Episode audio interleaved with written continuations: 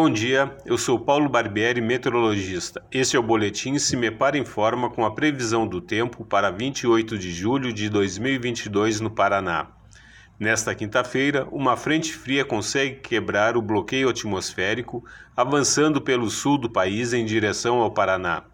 Porém, no estado, o dia segue com tempo estável e temperaturas em elevação no decorrer da tarde. Entre o final da noite e a madrugada de sexta-feira, a instabilidade atmosférica aumenta a partir das regiões oeste, sudoeste e sul, devido ao avanço do sistema frontal. A temperatura mínima está prevista para a região sul, 9 graus, e a máxima deve ocorrer na região noroeste, 32 graus.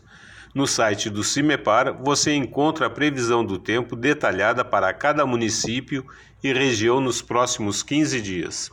CIMEPAR.br CIMEPAR Tecnologia e Informações Ambientais.